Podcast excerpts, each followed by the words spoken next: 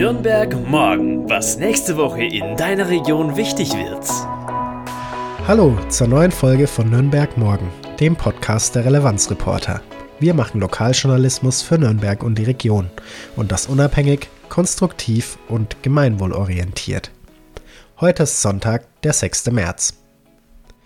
Du fragst dich sicherlich schon, wer da heute im Podcast eigentlich spricht. Ich bin Julian und ich unterstütze ab dieser Woche das Podcast-Team bei den Relevanzreportern. Ich freue mich sehr, dir in Zukunft zusammen mit meinen Podcast-Kolleginnen das Wichtigste der kommenden Woche vorstellen zu dürfen. Heute habe ich diese Themen für dich. Der Equal Pay Day am Montag und der Internationale Frauentag am Dienstag. Was dazu in Nürnberg geplant ist. Dann wird es heute sportlich. Die bayerischen Tischtennisvereine dürfen wieder zum Schläger greifen und im Nürnberger Norden entsteht ein Radschnellweg, der Nürnberg und Erlangen verbinden soll. Außerdem der Ukraine-Krieg aus nordbayerischer Sicht, was du bei der ersten Vorortveranstaltung der Relevanzreporter verpasst hast. Starten wir mit einem Thema, das auch mir, obwohl ich aktuell der einzige Mann in der Podcastrunde bin, sehr am Herzen liegt, nämlich der Lohnungleichheit zwischen Männern und Frauen. In Deutschland verdienen Frauen im Durchschnitt 18% weniger als Männer. Deshalb gibt es den Equal Pay Day. Der Tag zeigt an, wie lange Frauen im neuen Jahr noch arbeiten müssen, um den gleichen Stand wie Männer am 31. Dezember des Vorjahres zu erreichen. In Deutschland ist der Tag in diesem Jahr der 7. März. Auch in Nürnberg ist der Gender Pay Gap leider ziemlich ausgeprägt. Die Stadt sticht allerdings im deutschlandweiten Vergleich noch etwas hervor. Hier liegt der Lohnunterschied nämlich bei 14,8 Prozent. Nürnberg hatte seinen eigenen Equal Pay Day dann quasi schon am 24. Februar. Trotzdem ist der Unterschied natürlich nach wie vor sehr groß. Damit du mal eine genaue Größenordnung hast, in Nürnberg verdienen Frauen durchschnittlich 582 Euro weniger als Männer. Damit das nicht so bleibt, veranstaltet die Gleichstellungsstelle der Stadt Nürnberg den Frauenmonat März. Unter anderem hält die Finanzmentorin Marisa Kleinmann am Donnerstag um 19.30 Uhr einen Online-Vortrag zum Thema Umgang mit Finanzen für Frauen. Außerdem ist am Dienstag der Internationale Frauentag. Den gibt es schon seit mehr als 100 Jahren. Der erste Frauentag fand am 19. März 1911 in gleich mehreren europäischen Ländern statt. Auch in diesem Jahr macht der Tag wieder auf Benachteiligung und Ungleichheiten aufmerksam. Ein breites Bündnis organisiert unter anderem die feministische Abenddemo zum 8. März. Beginn ist um 18.30 Uhr vor dem neuen Rathaus. Mehr Informationen zu den Veranstaltungen und was im Frauenmonat März noch alles geplant ist, das findest du auf der Webseite der Gleichstellungsstelle der Stadt Nürnberg unter www.nürnberg.de slash internet slash Frauenbeauftragte. Die Corona-Zeit hat uns alle ziemlich gefordert. Aktuell laufen ja in vielen Bereichen wieder die Öffnungen an. In der letzten Woche hatte meine Kollegin Luisa über die Cluböffnungen gesprochen. Auch im Sport geht es nun wieder los. Seit dieser Woche dürfen in Bayern wieder Tischtennisspiele stattfinden. Der Verband hatte die Saison im November unterbrochen und die restliche Saison zu einer Einfachrunde erklärt. Das heißt, dass die Vereine nur noch die offen gebliebenen Spiele aus der Vorrunde nachholen müssen. Am Ende der Saison wird dann mit dieser Einfachrunde entschieden, wer ab und wer aufsteigt und wer in der Liga bleiben darf. Die DJK Sparta Norris ist als höchstspielender Verein in Nürnberg gleich mehrfach von der Regelung betroffen. Die ersten drei Mannschaften schlagen in der Verbandsoberliga, der Verbandsliga und in der Landesliga auf.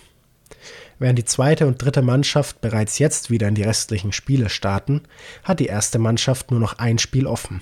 Und das ist ziemlich wichtig, denn für das Team geht es um die Meisterschaft in der Verbandsoberliga und damit um den Aufstieg in die Oberliga Bayern, die zu den Bundesspielklassen gehört. Der Weg dahin die Nürnberger müssen ihr noch verbliebenes Spiel gegen den TV 1848 Erlangen gewinnen. Außerdem muss Würzburg mindestens einmal verlieren oder unentschieden spielen, sonst geht es in die Relegation. Der Showdown im letzten Spiel findet für die Sparta am 27. März um 14 Uhr in der Sporthalle der Sperberschule statt. Mit einem 3G-Nachweis kannst du zuschauen. Der Zutritt ist kostenlos. Kennst du die Bilder der Fahrradstraßen aus Amsterdam und Kopenhagen? So etwas soll es in Zukunft auch in Nürnberg geben. Aktuell ist dazu ein Radschnellweg zwischen Nürnberg und Erlangen in Planung. Dann sollen Pendler schnell zwischen den beiden Städten hin und her radeln können. Der Werksausschuss Servicebetrieb öffentlicher Raum tagt am Mittwoch zum ersten Bauabschnitt zwischen dem Maxtorgraben und dem Nordring. Der Weg soll dabei durch die Friedrichstraße, die Schweppermannstraße, die Pilotistraße und den Kleinreuther Weg verlaufen. Bei so einem Radschnellweg muss natürlich einiges angepasst werden. Die Parkplätze müssen neu angeordnet werden, außerdem das Kopfsteinpflaster entfernt und Bäume gepflanzt werden. Und Fahrradfahrer müssen durch entsprechende Markierungen natürlich Vorrang haben. Das ist auch einer der zentralen Punkte im Werksausschuss. Am Quartiersplatz zwischen Kleinreuther Weg, Gärtner und Pilotistraße könnten nämlich Passanten und Radfahrer aufeinandertreffen. Der ADFC kritisiert, dass da Radfahrer abgebremst werden können. Und auch das Bauamt weiß um die Situation Bescheid und arbeitet an einer Lösung. Der erste Bauabschnitt vom Maxtorgraben bis zum Nordring kostet knapp 4 Millionen Euro.